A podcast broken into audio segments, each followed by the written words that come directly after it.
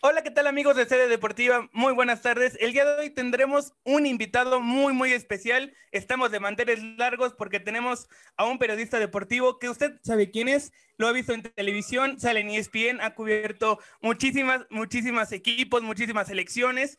Hablo nada más y nada menos de mi queridísimo León Lecanda, por cierto, salido de la Universidad Autónoma Metropolitana, orgullosamente Guamero. ¿Cómo estás, León? Buenas tardes. Muchas gracias, Eric. Un fuerte abrazo. Buenas tardes a todos y a los que nos escuchan. Y sí, orgullosamente Guamero. Eh, siempre lo he dicho y he tenido la oportunidad de regresar a mi casa, la UAM Xochimilco, y la realidad es que estaré eternamente agradecido y siempre dispuesto a colaborar con las nuevas generaciones que son no solamente el futuro, yo siempre lo digo, el presente del periodismo en México en este caso hablamos de deportes, pero hay excelentes comunicadores siempre en la UAM y en realidad, otra vez, siempre voy a estar agradecido con esta gran universidad. Perfectísimo. Y para acompañarnos en esta entrevista, voy a pasar primero con un experto en sede Europa League, sede Champions League, mi queridísimo Rodrigo Torres. ¿Cómo estás, Rodrigo? Muy buenas tardes. Ah, no, al contrario, muchas gracias, Eric, Isra, León, un honor tremendo. La verdad es de que bueno, la admiración creo que es de todos, eso es de más, no nada más por cubrir fútbol, creo que eso es lo que, siendo de deportes en este país es obligatorio, sino saber de otras cosas, ¿no? También, no sé, Juegos Olímpicos, ¿no? Que a veces uno no sabe ver otras cosas. Y bueno, ¿qué podemos decir ahorita que viene Tokio y esto como el skateboard, la escalada deportiva? Que bueno, es algo nuevo para nosotros y que tenemos que saber, ¿no? O sea, fútbol y algo más. Entonces, pues, un honor tenerte aquí. Al contrario, muchas gracias por aceptar esta entrevista. Sí, es así, Rodrigo. Gracias también por la invitación. Eh, he tenido la fortuna, y mucha gente no, nos identifica, pues porque esencialmente hacemos el 90-95% de cosas de fútbol, pero les puedo contar que he estado en grandes premios de la Fórmula 1, en partidos de temporada regular de la NBA, en partidos también de temporada de grandes ligas, en Monday Night Football de la NFL cuando ha venido a México, en, dentro del equipo de, producción y de cobertura de, ESPN. Em, tengo la fortuna de haber estado en dos Juegos Centroamericanos y del Caribe, dos Panamericanos, unos Juegos Olímpicos, los de Río 2016. Lamentablemente no voy a ir a estos de Tokio por la situación de la pandemia, pero desde lejos seguiremos en la gran cobertura que siempre tratamos de entregar a nuestra audiencia. Em, he tenido peleas de campeonato de boxeo, a lo mejor me olvidaré de algún deporte, bueno, torneos de golf en México y, el abierto mexicano de tenis en Acapulco. Así que no solamente hacemos fútbol, casi la gente que nos identifica siempre por eso, pero bueno, estos son eventos que a lo largo de casi 10 años en ESPN he podido cubrir dentro y fuera de México, ¿no? Y lo cual, sin duda, los que los deportes nos apasionan, pues es un gran privilegio. Sí, totalmente de, totalmente de acuerdo contigo, León. Y por último, pero no menos importante, el chivermano número dos de sede deportiva, también un experto en nuestros análisis de la Liga Mexicana y de los deportes en general, Israel Zamacona. Muy buenas tardes, Isra. ¿Qué tal? Un placer saludarte, Eric, también Rodrigo. Y igualmente es un honor, créeme, León, de tenerte aquí en, a través de este espacio de sede deportiva. Estamos encantados que hayas tomado esta invitación un poco de tus minutos para poder platicar este, pues a manera de un recorrido, ¿no? ¿Cómo ha sido este, este andar para, para León Lecanda en, durante todos estos años que llevas de trayectoria? Y creo que va a ser una plática muy amena la que vamos a tener a continuación. Estoy seguro que sí, Israel, y gracias otra vez por pensar en mí. Y si algo le puedo dejar a estas generaciones que hoy están estudiando, que recién acaban de terminar la carrera, estoy seguro que voy a dar lo mejor de mí para que así sea. Perfectísimo. Muchísimas, muchísimas gracias. Y vamos a entrar en materia, León. Eh, las siglas de ESPN son Entertainment and Sport Programming Network, pero ¿qué significa para León Lecanda el deporte, el periodismo y ESPN? Mira, eh, ESPN ha sido el, gran trampolín en mi carrera, el gran salto. Em, yo me formé en el periódico Reforma después de terminar la carrera en la UAM y justo me acuerdo que estábamos nosotros en el último trimestre haciendo nuestra tesina y acudieron las autoridades del, periódico a presentarnos el curso de reforma, ¿no? el curso de periodismo. Yo hice las seis semanas del curso y menos de 15 días después ya estaba trabajando como reportero de cancha, la sección de deportes y les estoy hablando del año 2007, finales del 2007. Em, es decir, egresamos en agosto y para noviembre yo ya estaba trabajando en el diario Reforma después de hacer las seis semanas del curso de periodismo. Y después de cuatro años y un poco más en el periódico, eh, me llamaron de ESPN, me dijeron, mira, hay una plaza, este, puedes concursar por ella, no te estamos ofreciendo el trabajo, es un casting, hay muchos más candidatos, pero si te interesa, adelante, les dije, claro, por supuesto que me interesa, eh, era algo que yo siempre había querido hacer, estar en ESPN, desde aquella época, les estoy hablando del finales del 2011, y para enero del 2012 ya estaba trabajando en el canal, es decir, yo un poco más de nueve años. Em, para mí ha sido eh, esa gran plataforma hacia el reconocimiento público, porque de cierta manera, cuando estaba en el periódico, sí yo siento que alcancé cierto reconocimiento dentro del medio y dentro de mis compañeros, mis colegas, ¿no? que obviamente ven que eres constante, que eres dedicado, que eres profesional y de cierta forma te ubican, ¿no? Y dicen, ah, bueno, yo conozco a León que trabaja en el periódico Reforma, ¿no? En cancha. Pero ya cuando das un brinco a la televisión y a un medio internacional como líder mundial en deportes, la realidad es que tu vida cambia, ¿no? Entonces, no solo en aquel momento me puse inmensamente feliz y, y orgulloso de, de la situación, del poder estar en este canal, sino que hoy, cuando estoy, bueno, para así el siguiente año, si Dios quiere, cumplir una década ahí, pues sigo sintiendo eso mismo dentro de mí. Entonces, ayer, por ejemplo, eh, SportsCenter ganó un nuevo Emmy como mejor show de estudio en español, eh, Outstanding TV Show Studio. Y la realidad es que cuando uno ve lo que hemos conseguido como equipo, eh, bueno, pues te sientes, te sientes honrado, esa es la realidad. estoy muy contento, muy feliz. Y bueno, obviamente esto no termina aquí. Yo como siempre le digo a los chavos, es difícil llegar al medio, muy difícil, pero es todavía más difícil mantenerse porque tienes que ser muy bueno en lo que haces, tienes que ser muy constante, tienes que ser muy competitivo, no con los demás, sino contigo mismo para ser mejor que el día anterior. Pues tal vez de esto, León, y creo que a veces entendemos el deporte, todo lo del medio, pero ¿tú quién admiras dentro del medio y aparte en el deporte? Porque me queda claro que tal vez la primera entrevista o algo así, pues siempre está uno nervioso, ¿no? Pero ¿quién, por ejemplo, te costó entrevistar? No, no porque fuera difícil en la actitud, sino porque te impresionaba simplemente por tenerlo enfrente. Bueno, claro, no, por supuesto.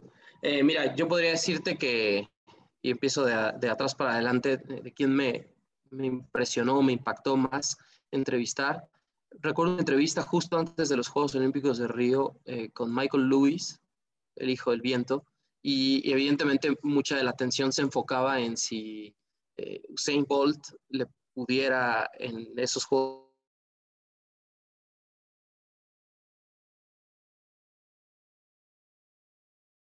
em, y me acuerdo mucho que esa entrevista momento eh, lo que hicimos fue tratar de enfocar no solamente hacia lo que venía, ¿no? sino también hacia la gran carrera que ha tenido Carl Lewis como uno de los máximos velocistas en la historia. Y cuando terminé la entrevista, que duró como 20, 25 minutos, que hoy es un poco atípico, ya casi nadie te da tanto tiempo, em, recuerdo que su agente de relaciones públicas me dijo, me gustó mucho la entrevista que hiciste a Carl Lewis, y te puedo decir que es una de las mejores entrevistas que le han hecho por lo menos desde que yo trabajo con él y mira que estoy hace muchos años. Y me sentí muy, muy honrado de esas palabras. Em, y bueno, pues para mí sí era impactante, ¿no? Decir, wow, qué buen reconocimiento. Em, me acuerdo también que una vez tuve la oportunidad, me parece que en 2018 o 17, finales del 17, de entrevistar a Joe Montana, Debe haber sido en 18 porque eh, eh, normalmente la NFL trae a ex estrellas cuando se va a jugar el Super Bowl en la semana previa, porque México es un mercado muy grande para la NFL. Y bueno, pues yo decía, estoy ante un tres veces MVP, ¿no? Y quizá todavía en aquel momento debatible con Tom Brady si era uno el mejor de todos los tiempos o el otro, ¿no? Hoy creo que no nos queda duda nadie. Em, pero bueno, esas han sido dos de las que más me acuerdo, ¿no? Y, y, quizá impactantes, ¿no? Y quizá la que más atesoro, increíblemente, fue en el Reforma, y fue con Iker Casillas, porque esa ocurrió unos cuantos meses después de que España salió campeón del mundo en el Mundial de Sudáfrica 2010, y eh, Iker vino, yo todavía trabajaba en el diario, y tuvimos la oportunidad de estar 20 minutos con él, también mano a mano, eh, y me acuerdo que se portó increíble. Siempre, bueno, yo he sido portero y ese es mi gran ídolo, ¿no? En la portería, o uno de mis grandes ídolos en la portería, pues ya desde aquel entonces, le estoy hablando hace 11 años. Prácticamente. Y yo tenía poca experiencia, tenía tres años más o menos de experiencia, ¿no? En el periodismo, pero la realidad es que en ese momento, y estar con Iker, lo hicimos posar con la playera del Madrid, con la playera de España, eh, que habíamos comprado para la portada del periódico, para tener buenas fotos, y, se reía, ¿no? Y, lo veías como un poco incómodo, pero no decía nada, ¿no? Entonces yo le dije, oye, ¿qué? Pues, eh, ¿te, ¿te, sientes incómodo o algo no te gusta? Me dijo, no, no, está bien. Dijo, pero la realidad es que esto es nuevo para nosotros. O sea, en España los medios no, no es que nos hagan posar y no somos modelos, ¿no? decía, no, no, lo estás haciendo muy bien. Y quedaron buenas las fotos. Y esa fue una portada de cancha, justo al día siguiente. ¿Esa fue cuando vinieron a jugar contra México? Recién que trajeron la copa y todo eso. No, esa fue antes. Eh, bueno, a ver, espera. Cuando ellos vinieron a jugar contra México, efectivamente, eh, después del Mundial. De hecho, es un partido en donde el profe Mesa es técnico interino. Eh, entonces fue unas semanas después. No fue en ese momento porque ahí venían ellos con la selección de España y no dieron entrevistas, sino que eh, lo que hicieron fue ah, venir más tarde jugadores con un banco patrocinador y fue ahí que a través del banco nosotros tuvimos la entrevista.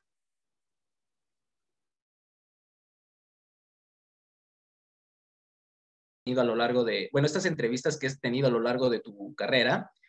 Pero hablando de, ya hablamos, de, ya hablamos de entrevistas y creo que han sido las que han marcado durante tu carrera. Yo quisiera preguntarte de los momentos o quizás de esos instantes que a lo largo de tu trayectoria te han marcado. Yo quisiera saber, así aquí frente a frente, ¿cuál ha sido esa experiencia que realmente te haya marcado? La mejor que tú digas, wow, es increíble que estoy viviendo este momento, lo estoy trabajando, o, cómo lo podrías interpretar? ¿Cuál sería tu mejor experiencia a lo largo de tu carrera? Esa es una excelente pregunta y es muy difícil de contestar porque realmente he vivido. Digo, si quieres, igual las puedes enlistar. Sí. Las puedes enlistar, como tú quieras. Mira, algún día también yo creo que tendré que escribir un libro de mis memorias porque a veces uno confía demasiado en su memoria y de repente olvidas cosas que fueron muy trascendentales o importantes en diferentes etapas, ¿no? Porque no podría yo decir que hoy soy el mismo que hace tres años, ni que hace cinco, ni mucho menos que hace diez. Pero te voy a dar, porque jamás me gusta salirme por la tangente de las preguntas, te voy a dar tres momentos muy, muy, muy importantes. Yo creo que el primero fue la final del 2013 de América Cruz Azul. Yo venía de, obviamente, otra vez de, de trabajar en el diario Reforma, cubría Cruz Azul en cancha con el que hoy es el director de deportes de medio tiempo, que es Juan Martín Montes, muy buen amigo mío. Y Juanma y yo éramos los dos reporteros de cancha para Cruz Azul. Entonces nos tocaron, pues, las finales del 2008, la del 2009, las de Conca Champions y, bueno, el Cruz Azul que perdía y empezaba ahí ese término, ¿no? De Cruz Azul y de eh, un equipo que los fantasmas lo perseguían y, y de que perdía finales de manera increíble, ¿no? Entonces fue una época muy productiva porque además empezaron los problemas legales en la cooperativa y en realidad ahí aprendí mucho de leyes en mi país. Y de cómo reportear periodismo de investigación. Y me ayudó mucho en la formación. Cuando yo entré al, canal ESPN, eh, mi jefe me dio la confianza de cubrir al América, ¿sí? Que además un voto de confianza muy grande, ¿no? Porque para mí era, wow, o sea, qué buena transición, ¿no? Entonces, yo empecé una etapa muy buena de cinco años cubriendo al América y hablo muy buena porque me tocó eh, cubrir cuatro títulos al final del día, dos de Liga y dos de la Liga de Campeones de CONCACAF.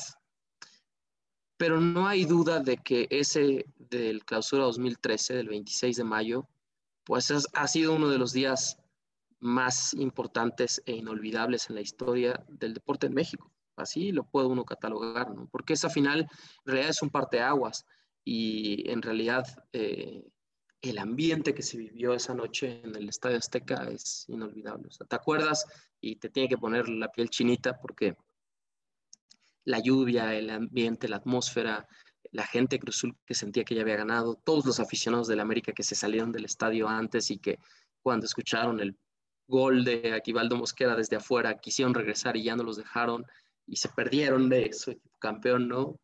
Unas 40 minutos más tarde. Eh, em, bueno, fue increíble, fue realmente un momento de un antes y un después sobre cómo ¿Cómo cubres un evento así? Porque además en aquel entonces, espero yo que algún día se pueda otra vez, los reporteros acabando el partido y los camarógrafos y los fotógrafos, bajamos a cancha y hacemos las entrevistas con el campeón en el terreno de juego, ¿no? Entonces, esa atmósfera es de lo mejor que he podido yo vivir como, como reportero.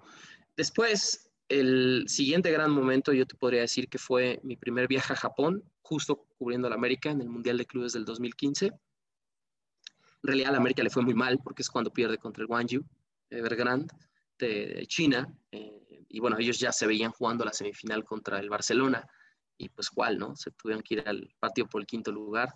Em, fue todo un reto en términos del idioma, de la logística, de incluso modificar ¿no? el, el, traslado y el, el, itinerario que teníamos, porque nosotros decíamos, para el equipo chino y entonces tenemos que viajar de Osaka a Yokohama y ya teníamos pues, todo modifica y tal y cual y después ya fue que pudimos no eh, irnos hacia hacia Yokohama a cubrir la semifinal de Barcelona contra el Guangzhou porque nos dio el canal la oportunidad de quedarnos a hacer todo el mundial de clubes aunque América se quedó creo que contra Mozambique eh, un equipo africano con el quinto lugar ese fue realmente la primera vez que yo sentí que estaba en otro planeta.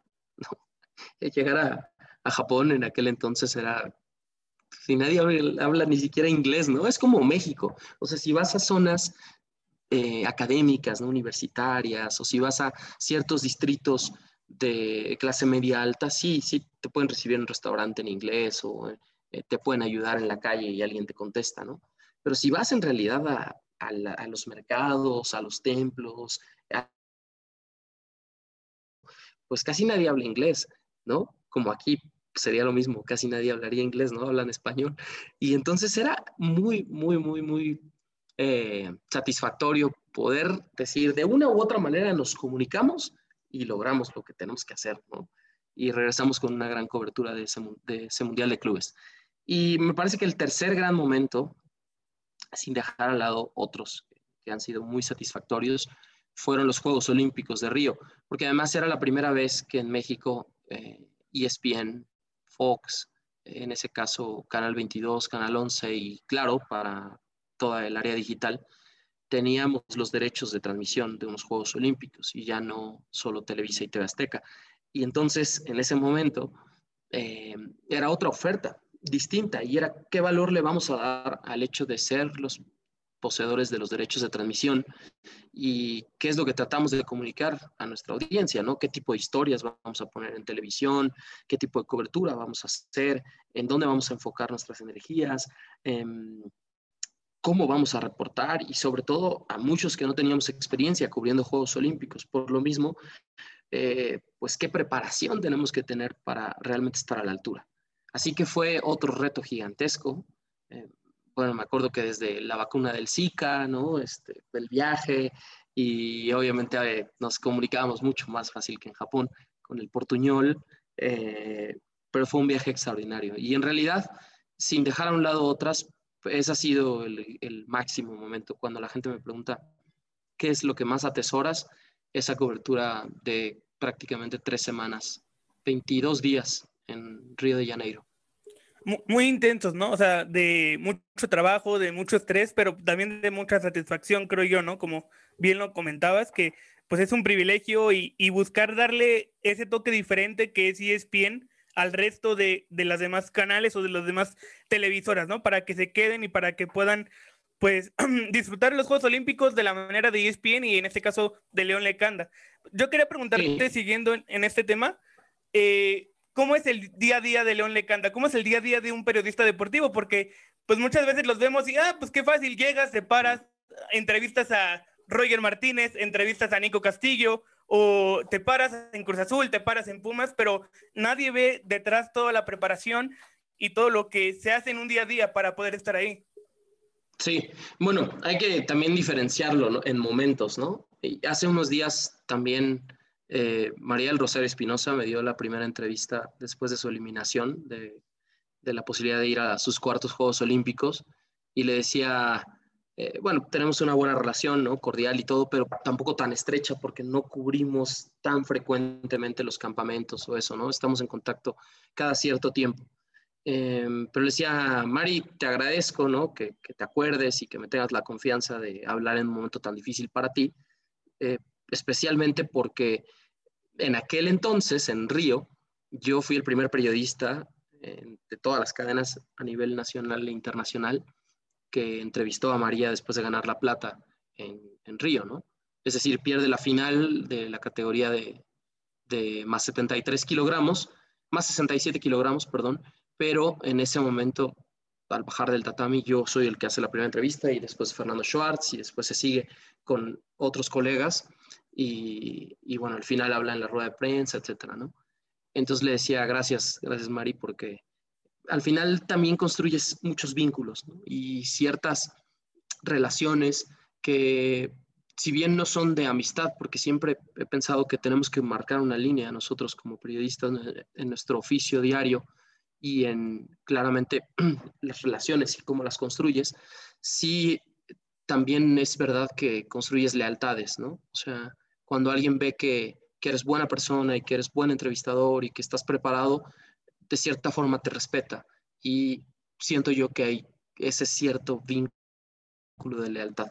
Ahora, ¿cómo es el día a día? Creo que es distinto. Mira, me voy un poco antes de la pandemia. Cuando agenda, siempre tienes que poner tu, tu propia agenda. Hay, ciertos eventos que el canal te asigna o tu jefe de información, pero lo que debes hacer siempre es pensar en qué estoy cubriendo, qué estoy reportando, qué historias estoy detrás, qué entrevistas tengo a continuación. Y obviamente la cobertura diaria, ¿no? Por ejemplo, ir a un campamento, ver la práctica y cubrir una conferencia de prensa, pero en la tarde, pues, ¿qué más estás haciendo, no? Entonces, siempre hay una preparación constante porque el reportero no deja de leer, no deja de investigar, no deja de monitorear a los demás medios. Eso es fundamental en nuestro trabajo. Y al día a día,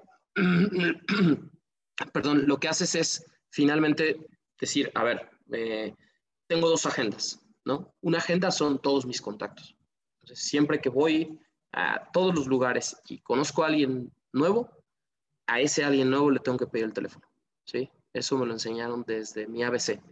Entonces, ¿por qué? Porque esa es tu agenda, esos son tus contactos, esas serán tus relaciones del presente y del futuro.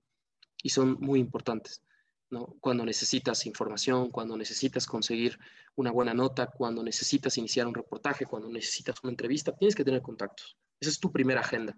Tu segunda agenda son los temas del día y los temas de la semana y los temas del mes. Es decir, sobre qué líneas de investigación estás yendo. La agenda no, se, no es que surja y digas, ah, bueno, es que yo vi en ese noticiario estas noticias. Em, sí, hay acontecimientos y esos los tenemos que cubrir, pero también nosotros generamos la información. Esa es tu agenda. En realidad ese es el gran valor agregado que tiene un periodista. Sobre qué temas está yendo, ¿no? ¿Qué está proponiendo? Por ejemplo, les puedo decir, desde hace semanas estamos trabajando, muchos reporteros, estoy seguro, no yo, en tratar de conseguir la lista de los Juegos Olímpicos, por ejemplo, ¿no? ¿Quiénes van a ser los tres refuerzos de Jaime Lozano? ¿Quiénes van a ser los 18 elegidos para defender la camiseta de México? Ese es un tema de la agenda. Y eso no es que tu jefe te tenga ya a estas alturas que venir y decir, oye, León, eh, pues consígueme esa nota, ¿no? Tú sabes que por tu responsabilidad, si estás cubriendo selección, aunque sea a distancia, tu chamba es esa, ¿no? Y lo haces con mucho gusto. Así que por ese lado, ese es como un poco el día a día. Ahora, hay otros, yo quisiera diferenciarlo como en tres eh, bloques, ¿no? Em, el segundo sería cuando estás de cobertura. Cuando te vas a un evento, como por ejemplo cubrir una Copa Oro, nos vamos casi un mes, ¿no? Eh, a los Estados Unidos de gira, o cubrir una, eh, fecha FIFA con la selección mexicana, nos vamos 17, 18 días, ¿no? Me tocó estar en Bélgica y Polonia, por ejemplo, a finales del 2017, o partidos de eliminatoria en, en Centroamérica, en Canadá, en Estados Unidos, etcétera, ¿no? Eh, partidos de, preparación como en Argentina en el 2018 también me tocó la cobertura. Entonces ahí en realidad lo que haces es una planeación, ¿sí? tienes tu, agenda para todo el evento y ya obviamente desde tiempo atrás pediste entrevistas con dirección de selecciones nacionales, mm, pediste permisos, por ejemplo, en ciertos sitios históricos del lugar al que vas para entrar a un museo, para ir a un restaurante muy tradicional y hacer una nota de color. Eh, para entrar a ciertos lugares y poder filmar, ¿no? Eh, poder tener a lo mejor tus stands, porque en televisión es visual, al final del día pues no puedes hacer un, enlace, hoy sí ya con la pandemia, ¿no? Desde, desde tu hotel, pero antes es muy visual, ¿no? La televisión, entonces tienes que tratar de mostrar lo mejor de cada lugar. Em, eh, esa es como la preparación cuando haces una cobertura. ¿Duermes poco? Muy poco. Eh, normalmente te van a pedir siempre abrir el show de la mañana, eh, pues a veces depende también el cambio horario, ¿no? En Japón eran 15 horas de diferencia, entonces imagínense que yo dormía de las 6 a las 10 de la noche, ¿no? De las 6 de la tarde a las 10 de la noche todos los días, 4 horas en Japón. Me tenía que despertar a las 10 de la noche porque a las 12 en punto eh, ya eran las 9 de la mañana de México y yo tenía eh, que, del día anterior, ¿no? Y yo tenía evidentemente tenías que cubrir los eventos y las entrevistas y los entrenamientos y hacer las notas y después México estaba durmiendo, pero tú estás trabajando, ¿no? Pues, la transición a la pandemia, el home office, ¿no? Y en realidad tiene que ver mucho con tus propuestas, otra vez, sobre qué temas estás yendo, sobre qué entrevistas estás buscando, sobre eh, estar a tiempo en tus enlaces, como siempre, y simplemente aprovechar la tecnología para poder seguir haciendo televisión, ¿no? Que es lo que nos ha tocado hacer. Me dolió mucho no poder ir al estadio, eh, pero nosotros, antes que otra cosa, agradecemos todos en el canal la forma en la que ESPN ha manejado ah, toda la estructura de trabajo y toda la estructura de la producción durante la pandemia y nos han cuidado al máximo y nos siguen diciendo no se arriesguen, no salgan y no vayan a los eventos masivos todavía y eso en realidad cuando estás de este lado lo valoras inmensamente, ¿no? Entonces dices, sí, ok, me lo perdí en el estadio, pero bueno, fui parte y lo vi en televisión y después entré a la conferencia y cubrimos todo y bueno, estos días posteriores han sido de muchas, muchas notas, mucha información, porque no acaba ahí, ¿no? No solamente es, ah, bueno, ya campeón Cruz Azul, los jugadores se van de vacaciones, tú tienes que seguir generando, ¿no? No para, el periodismo es 365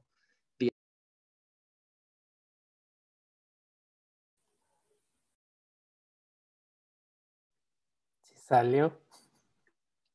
No. Bueno, Ya retomamos. Creo que tuvimos ahí un pequeño problema, pero ya te escuchamos, León. A ver, ¿no sí. Sí, ya. Nos decías que el periodismo es... la idea, ¿no? El periodismo es 365 días al año, 24 horas al día. Y, y bueno, digo, yo me, me, queda claro que el periodismo y el deporte es lo que nos gusta, pero que, o sea, si no hubiera sido esto, ¿qué te hubiera gustado dedicarte? ¿O por dónde te veías, ¿no? Qué otra gran pregunta. Casi nunca me preguntan eso. Eh, mira, a mí, yo creo que una de mis grandes, grandes, grandes pasiones en la vida, eh, fuera de los, del mundo de los deportes, es algo semi relacionado, son los coches. Y no hablo del automovilismo, el automovilismo me encanta, ¿no? Me encanta la Fórmula 1, me encanta la NASCAR y me encanta la Indy y me encantan muchas categorías distintas de, de automovilismo, ¿no? Pero en realidad los coches. Entonces yo creo que habría sido periodista eh, como, como de estas revistas especializadas de autos para probar, ¿no? Así, pues ya salió el nuevo Mercedes, pues órale, el AMG, dénselo a León, que lo maneje aquí en el circuito, ¿no? O a lo mejor viajes internacionales, oye, pues vamos a Italia a probar el nuevo Ferrari, ¿no? Híbrido. Ah, pues perfecto, ¿no? O vamos a Japón a ver cómo está el nuevo eh, Nissan GTR, ¿no? O cosas así. Siempre, siempre los coches han sido realmente algo que me gusta, me gusta mucho, mucho, mucho. Y alguna vez dije, bueno, pues si no hubiera sido periodista de deportes, yo creo que me hubiera sido, hubiera sido periodista de, de autos, ¿no? Eh, eh, Entonces no sufres el, el, tráfico de la Ciudad de México. No, no, no, no. Bueno, mira, también eso, con los años dices, ¿sabes qué? Mientras más cerca viva del trabajo, mejor. Así que ahí en su casa, muy cerca de ESPN. Gracias. Eh, pero sí, no, no, no. Trato de no sufrir el tráfico. Me gusta conducir, ¿no?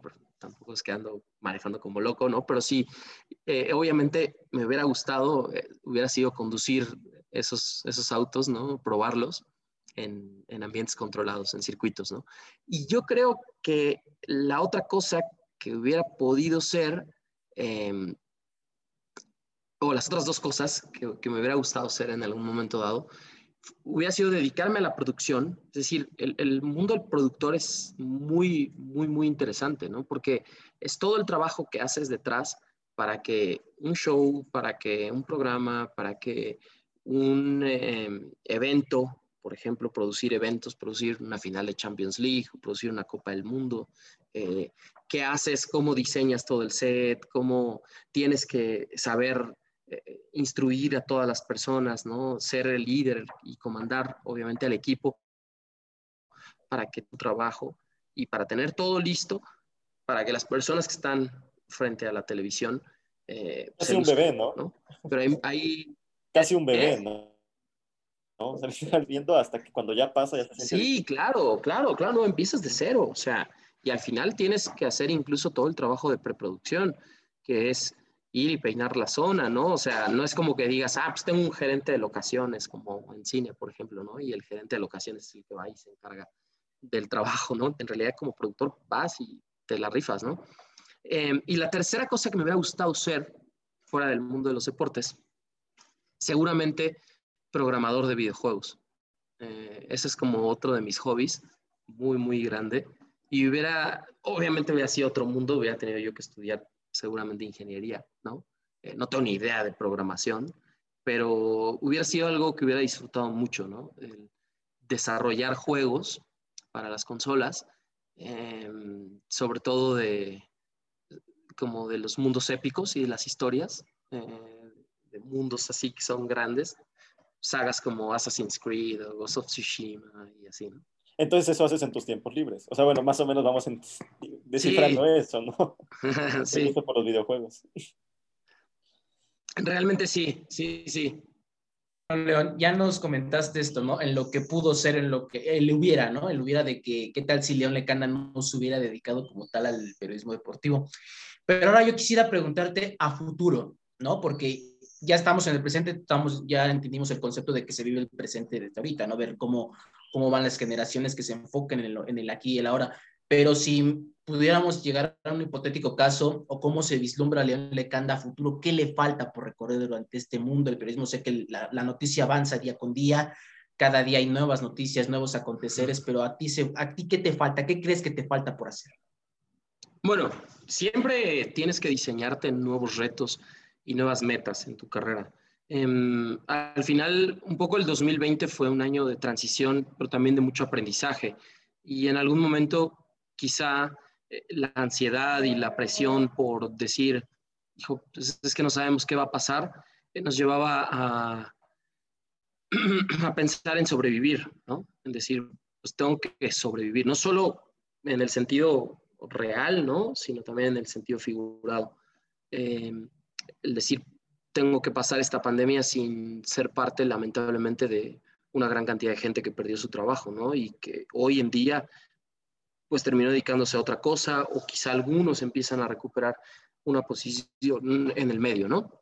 Em, por otro lado, yo te puedo decir que una vez que pasas ese momento y esa transición, tienes que establecer nuevos retos y tienes que establecer otros criterios quizá de, cómo te vas a preparar hacia, hacia el futuro, ¿no? Creo que la pandemia, en mi caso personal, me enseñó a trazar justamente ese desarrollo en mi carrera. Dije, a ver, mis grandes retos a corto plazo era cubrir los Juegos Olímpicos y la Copa del Mundo de Qatar. Los Juegos Olímpicos me los pierdo y estoy seguro que no fue por mi trabajo, estoy seguro que en circunstancias normales hubiera tenido grandes posibilidades de ir como parte del equipo del canal, ¿no?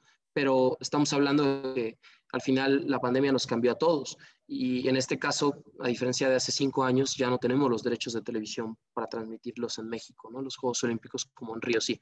Entonces, dije, bueno, no lo puedo yo considerar como tal un fracaso, sino simplemente un objetivo no cumplido. Entonces, ¿qué tengo que hacer para estar en París en 2024? Ahora ya no es un ciclo de cuatro años, ahora es un ciclo de tres.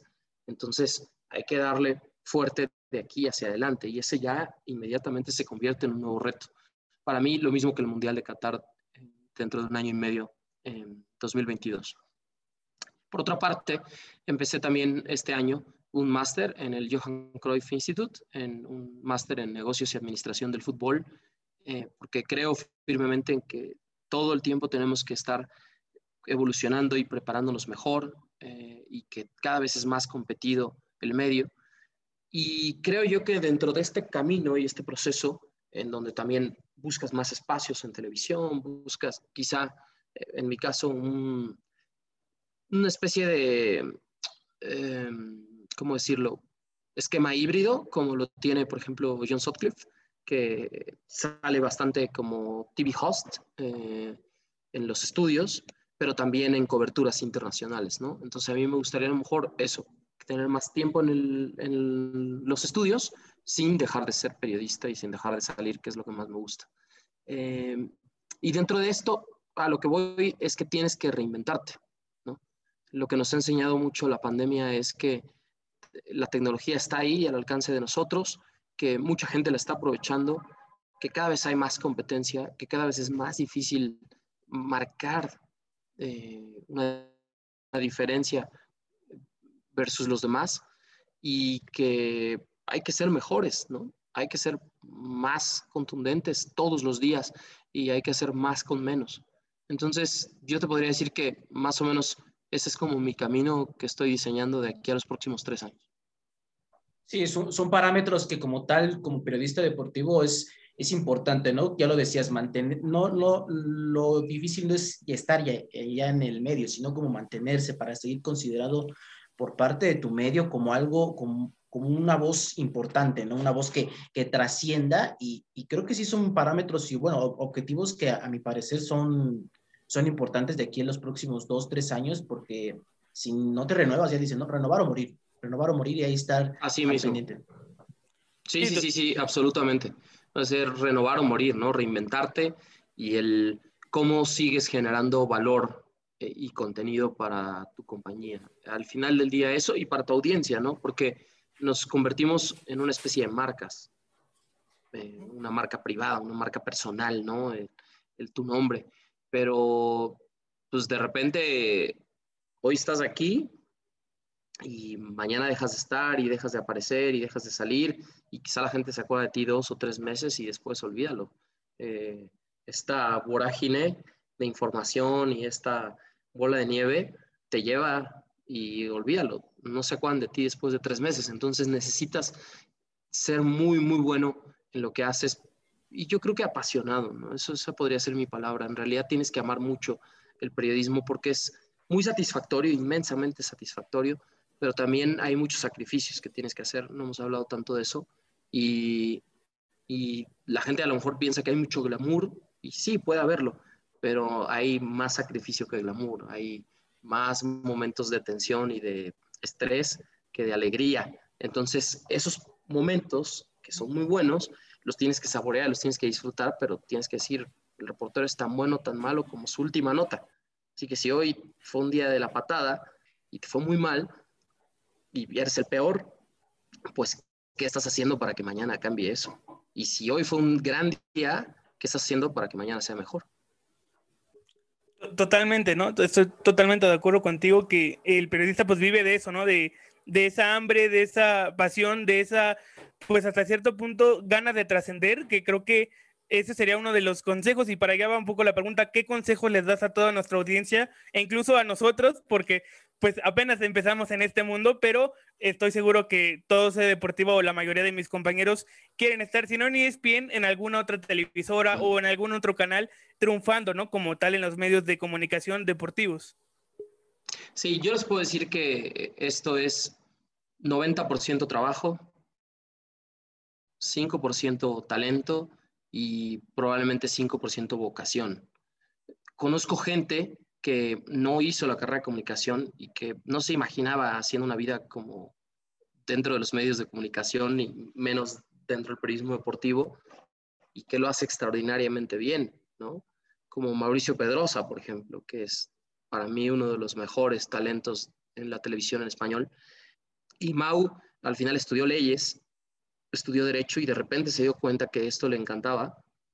Hizo eh, un concurso que en aquel momento hacía ESPN y lo ganó y se fue al Mundial de Alemania 2006 y de ahí ha hecho una extraordinaria carrera de 15 años en el canal.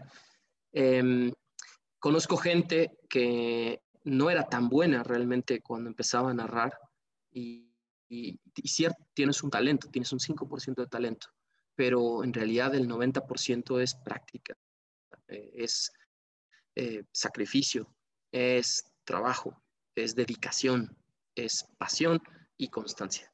Entonces yo podría englobar todas estas palabras en, ese 90%, ¿no? Porque es qué tanto realmente quieres trascender, qué tanto quieres marcar la diferencia, qué tanto quieres ser uno del montón y qué tanto quieres ser reconocido, pero sobre todo reconocerte a ti mismo.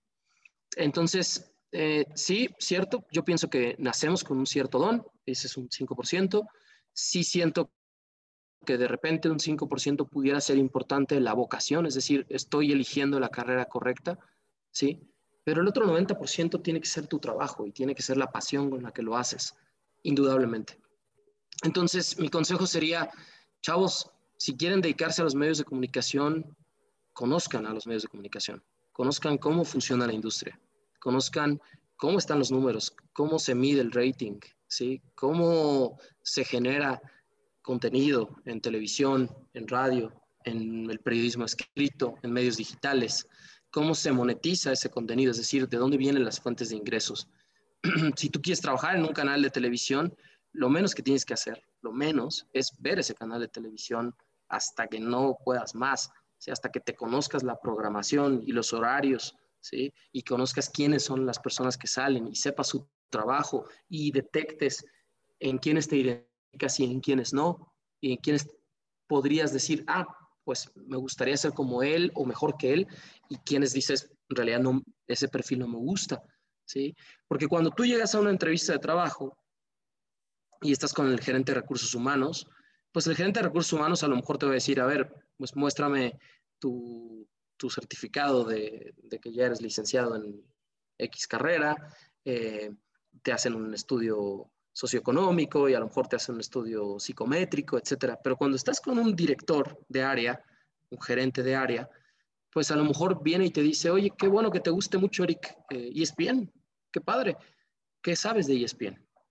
Por ejemplo, como comenzaste la entrevista, ESPN, ¿no? ¿Qué significan las siglas de ESPN? ¿Desde cuándo nació ESPN? ¿Dónde nació ESPN? ¿A qué compañía o a qué grupo pertenece el canal? ¿Sí? ¿Cómo está el tema de la fusión de Fox? ¿Hay fusión o no hay fusión? ¿Sí? ¿Se compró o no se compró la compañía? ¿Ya se vendió o no se vendió? Entonces es información que de repente a los chavos en la universidad no nos enseñan. Lo aprendes después en la vida. De repente dices, ¿cómo me preparo hasta para ir a una entrevista a pedir trabajo? Pero ¿qué le voy a contestar a un director de que quiero yo entrar y ser periodista de ESPN si no veo tele? ¿Sí? Porque me ha pasado chavos, ¿quieren dedicarse a esto? Qué bueno. He escuchado esta mil veces y siempre les digo, se puede, claro que se puede, por supuesto. Yo no llegué con una recomendación ni con un apellido antes, ¿no? O sea, si después habrá gente de mi familia que se dedique a esto, qué padre, y habrá un pionero que fue León, pero tampoco es que yo pusiera eso a nadie, ¿no? En el futuro. Em, pero regresando a lo que estaba diciendo, eh, qué tanto te preparas desde antes de ir a pedir trabajo y qué tanto quieres lograr las cosas. Porque el sueño lo tenemos muchos, muchos, miles. ¿sí? Después, ¿cómo conviertes ese sueño en una meta?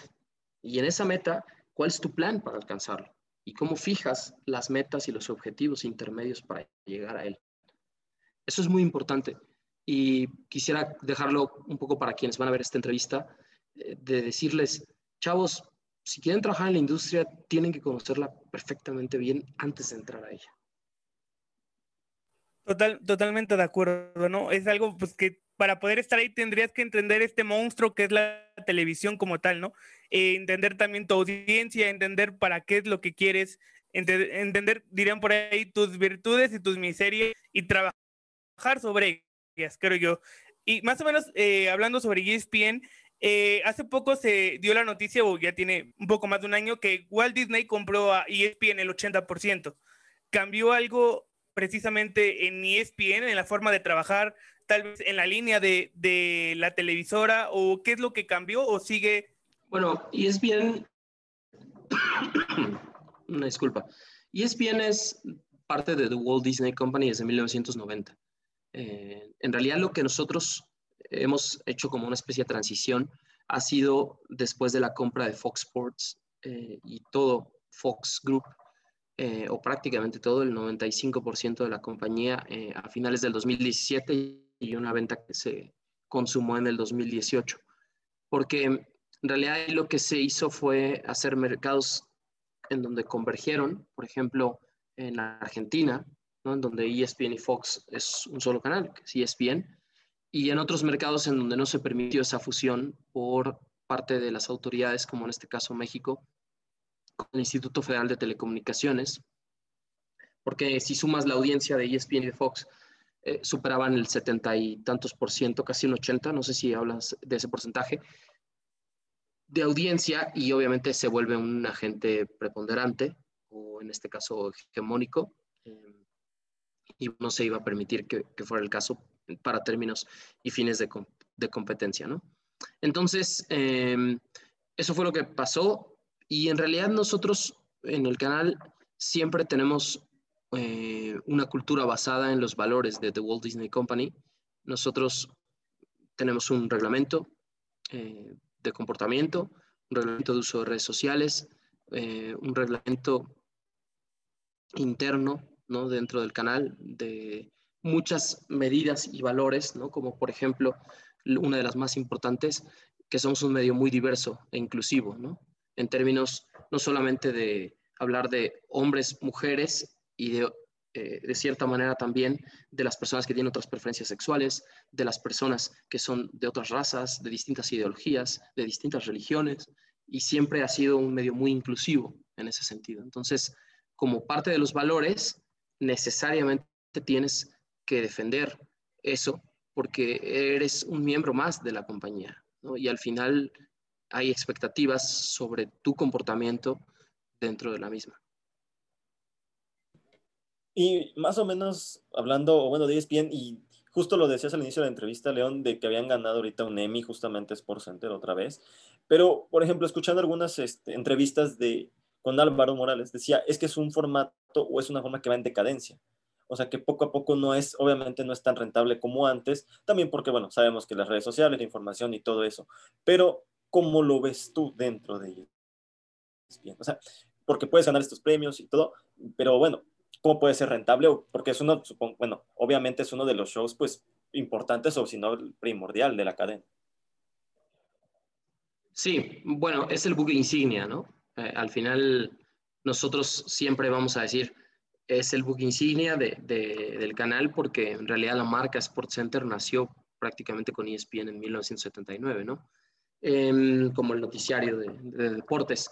Mira, yo eh, sí siento que estamos atravesando un periodo de reto y, y, es un momento crítico para la industria, pero al mismo tiempo entiendo que la televisión no va a desaparecer y no va a desaparecer porque la televisión tiene la gran virtud del vivo. ¿Sí? Los eventos en vivo van a seguir ocurriendo, los deportes van a seguir estando ahí y siempre va a haber alguien que tenga que transmitir esos deportes hacia las audiencias. Entonces, cuando tú como televisora te enfocas en comprar los derechos de transmisión de ciertos eventos, lo que se llaman las propiedades, eh, estás dirigiendo tu atención hacia esas audiencias y hacia especializarte sobre gente que le gusta la UFC o sobre gente que le gusta el automovilismo, sobre gente que le gusta el tenis, sobre gente que le gusta ver unos Juegos Olímpicos o fútbol o cricket o cualquier deporte que quieras, ¿no? Rugby, por ejemplo. Entonces, Em, siempre habrá gente que consuma eso y cada vez eh, se han puesto más candados para que haya menos piratería de eventos en vivo, ¿no? Es decir, que haya menos streamings que puedan robarse la señal para usuarios que no paguen. Al final tenemos que entender que todo esto es un negocio y que cuando una televisora invierte de verdad, o sea, les puedo dar la cifra, 2.800 millones de dólares por temporada en la NFL, por ejemplo, por temporada. Eso es lo que paga ESPN por tener los partidos del Sunday Night y el Monday Night. La realidad es que el modelo tiene que ser rentable hacia una audiencia que consuma eso, que pague ese contenido, ¿no? Eh, a través de una suscripción de cable o a través de una suscripción en la, en la app. Em, la gente va a seguir viendo los eventos. Sí, a veces lo ves en el celular, a veces lo ves en tu tablet, a veces lo ves en la computadora porque es cómodo y porque viajas, ¿no? Pero en realidad los deportes, mientras tengas una pantalla más grande, más los disfrutas. Es un poco como los videojuegos, ¿no? O sea, puedes tener un videojuego en tu celular, pero no lo vas a disfrutar igual que si tienes tu pantalla de 75 pulgadas y te pones a jugar con tus audífonos, tu headset y, te pones a jugar en línea, ¿no? Es muy diferente la experiencia. Y para los deportes es lo mismo. Lo puedes ver en un partido en tu teléfono o en tu computadora, en streaming, pero no va a tener la calidad que si lo ves en alta definición en una pantalla en la sala de tu casa o con tus amigos. Incluso la experiencia es distinta, ¿no? Entonces, e, ese es el modelo de negocios que va a sobrevivir con la tele. Es verdad, cada vez es más competido y cada vez es más difícil generar audiencia y sobre todo atraer a los más jóvenes, ¿no? Y a lo mejor un poco Álvaro se refiere a eso, ¿no? Hacia dónde vamos nosotros y dónde dirigimos nuestra atención. Y por eso es que eh, tenemos que volvernos también eh, mucho más enfocados en no solamente en la información y en los deportes, sino también en el entretenimiento. O sea, al final competimos ya no solo contra otros canales de deportes, sino competimos contra un montón de ofertas de entretenimiento, ¿no? Entre ellas el teatro, el cine, los restaurantes, este, los mismos videojuegos, ¿no? Eh, los, los esports, por ejemplo, es increíble. O sea, al final habrá un día que haya más audiencia para torneos en línea que para una Copa del Mundo, tal vez, ¿no? Entonces, ¿hacia dónde enfocamos nosotros nuestro negocio y hacia dónde nos reinventamos como periodistas? Pues esa es la realidad, ¿no? Y, y hay diferentes, no hablemos tanto de eso de las funciones, ¿no? Hay quien narra, hay quien comenta, hay quien analiza, hay quien conduce, hay quien reportea. Es decir, cumplimos diferentes funciones dentro de la televisión deportiva pero lo cierto es que todos tenemos que encontrar formas de generar más atención en la audiencia. Creo que me está... ¿Me, escuchan ahí? Sí, ya, aquí estamos, aquí estamos. Sí, ya es que algo está fallando con mi internet, que me estoy quedando sin señal. No te preocupes, aquí estamos. Pero bueno, para concluir la idea, ven que les está diciendo, nosotros tenemos que encontrar diferentes maneras y formas de generar valor para las audiencias, de generar atracción, porque al final cada persona eh, se vuelve un consumidor, ¿no? Y nosotros tenemos que estar siempre enfocados en generar valor para los consumidores para ser rentables, ¿no? Y algo rápido, decías ahorita de los eSports, ¿tú cómo viste? Porque me queda claro que las dos ligas fueron muy distintas, ¿no? Una era con jugadores, jugadores literal de fútbol y otros ya profesionales del FIFA. Pero por ejemplo, ESPN sí tiene una, una sección de eSport. Y me queda claro que no es la misma difusión porque al no tener el producto, todo eso, pues obviamente no le vas a dar tanto. Pero, por ejemplo, a ti, ¿cómo lo viste? Dentro, ¿no? O sea, se te atrae, dices, oye, vale la pena darle un seguimiento o, simplemente, pues pasa y ya. Bueno, ¿te refieres en términos de cobertura? O sea, de si nos interesa. exactamente. Bueno, Así ¿cómo lo verías? Efectivamente, hay, hay secciones de ESPN y hay gente que se encarga de hacer como esas coberturas de los esports. Específicamente a mí no me han pedido que lo haga. Eh, podría hacerlo porque me gustan mucho los videojuegos y porque lo entiendo, pero en términos de cómo veo, por ejemplo, la liga de la primera temporada que estuvieron jugadores profesionales y la segunda temporada, creo yo que las dos son muy buenas ideas.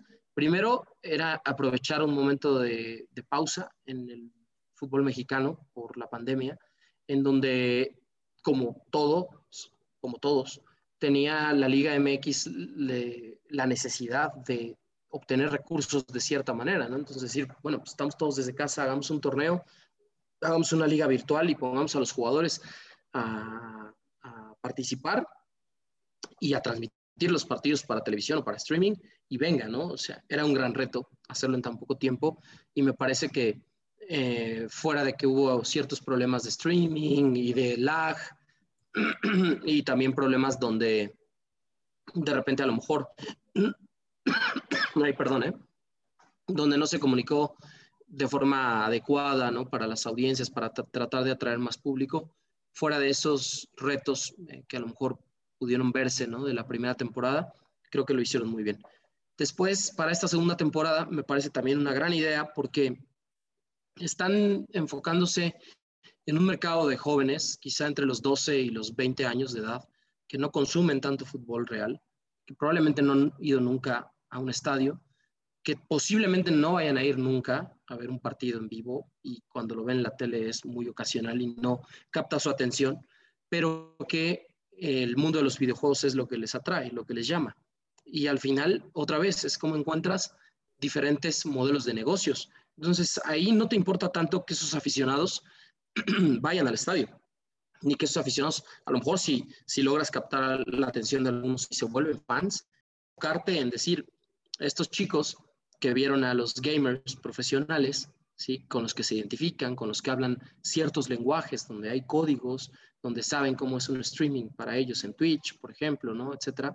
Eh, pues al final lo que tú estás haciendo es poner tu marca, tu marca Liga BBVA MX.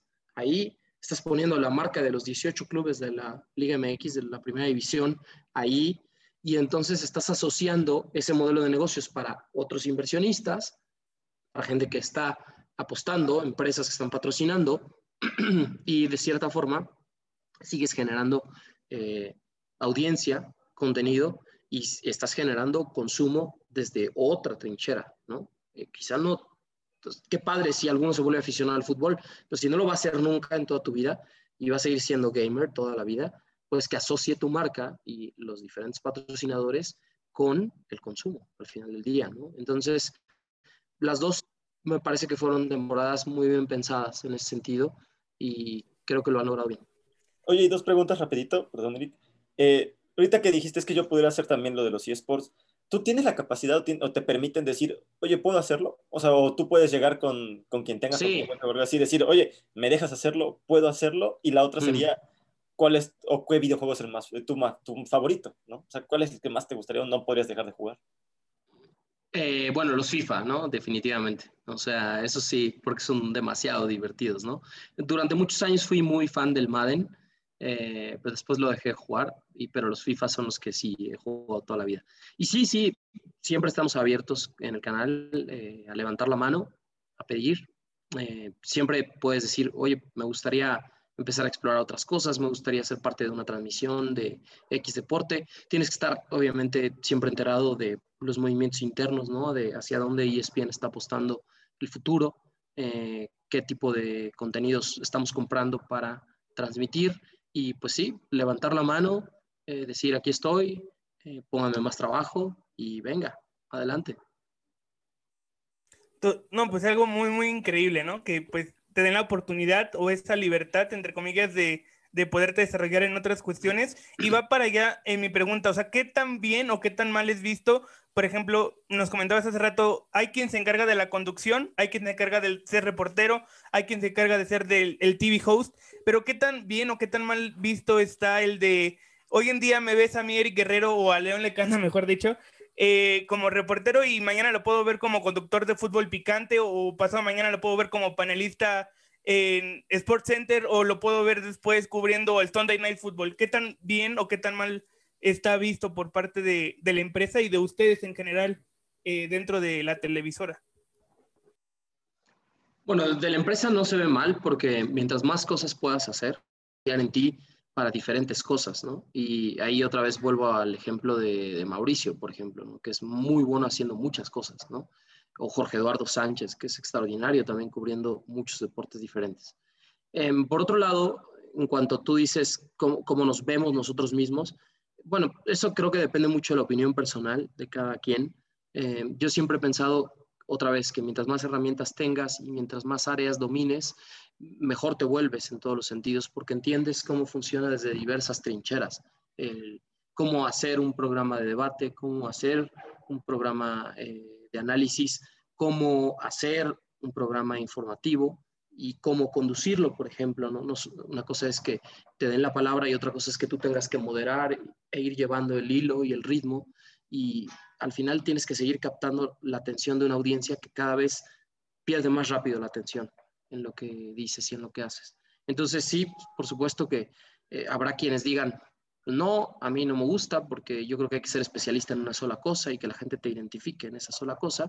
Y habrá quienes nos guste decir, mientras más herramientas tenga, mientras más microuniversos pueda explorar dentro de la industria, mejor me vuelvo. Eh, hemos recabado de esta información contigo, por ejemplo, nos ha sorprendido, sacamos el tema de los eSports, cómo se ve, cómo se ve el día a día en un, en un canal de televisión, sobre todo en un medio tan importante como ESPN, y bueno, creo que ha sido una plática amena ya para cerrar, saliéndonos un poquito de contexto de lo que es León Lecanda a, manera de información. ¿Qué podríamos decir acerca de los refuerzos? Ya lo mencionabas hace rato que es un tema en la agenda de ustedes, tanto, tanto la gente de ESPN y yo creo que para cualquier medio noticioso, para, para nosotros inclusive, el tema del, de los refuerzos del preolímpico, porque ya está a la vuelta de la esquina los Juegos Olímpicos y quién serían o para ti quiénes serían los probables tres refuerzos o dos, tres refuerzos que quiera tener el Jimmy Lozano de cara a la competición veraniega?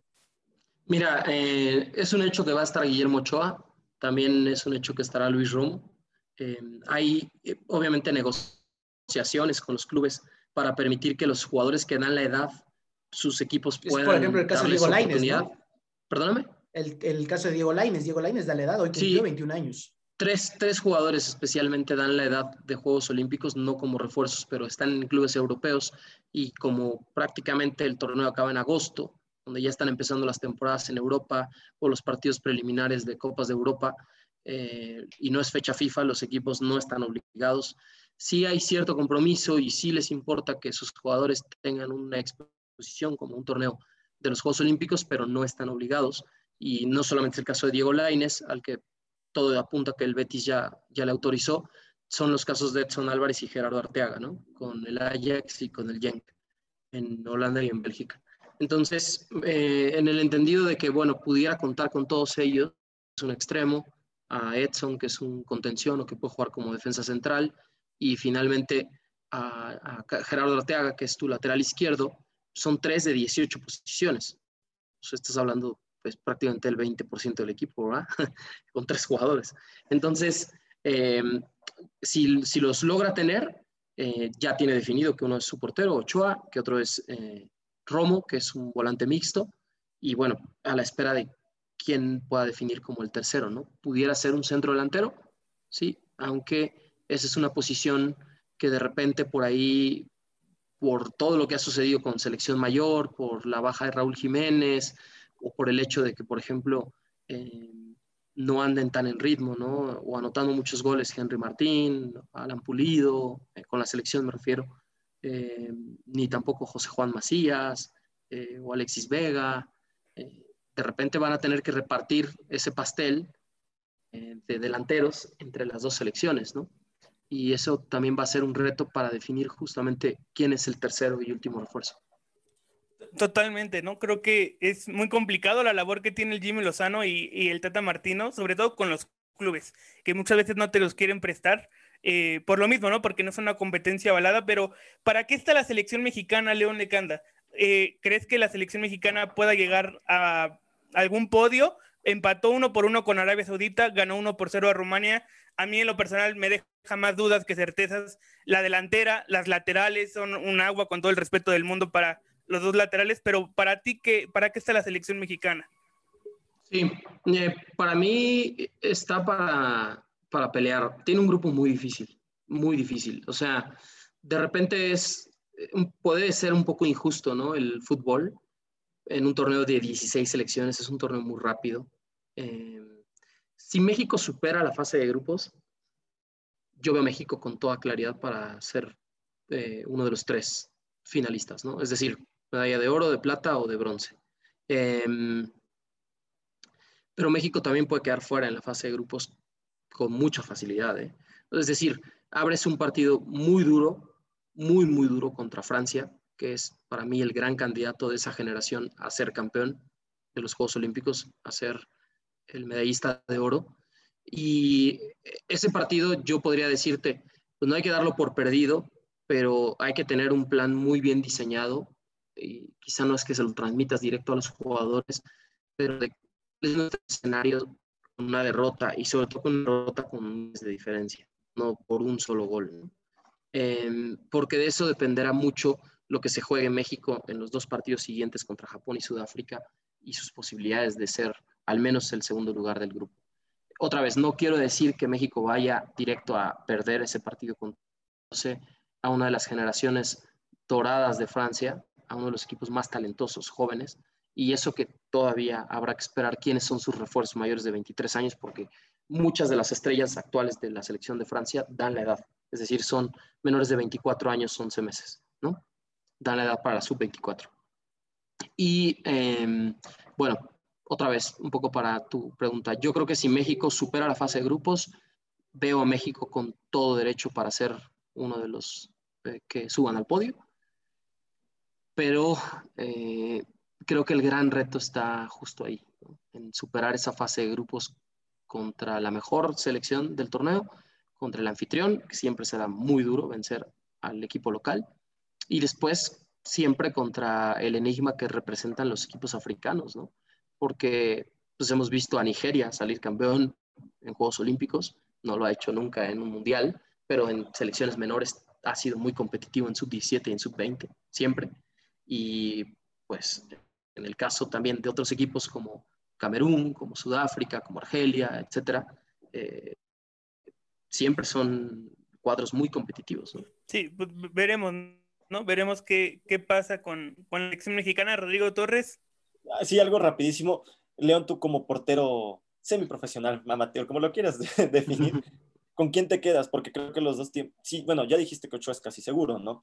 Entonces tú con quién, a quién llevarías, ¿no? O sea, no quién puede llevar al Jimmy o quién va a llevar al Jimmy, sino tú a quién llevarías, ¿no? Jurado estando como suplente, la verdad es que muy pocos minutos al estar en Corona, o Malagón que viene de esa lesión del preolímpico y que más o menos como que lo apuraron para que estuviera, ¿no?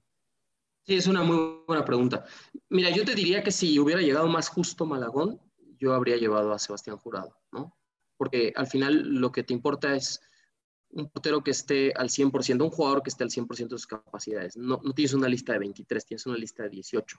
Entonces realmente tienes tus 11 titulares y 7 jugadores de cambio. Y uno de esos 7 jugadores es un portero. Así que no tienes realmente mucho margen de error.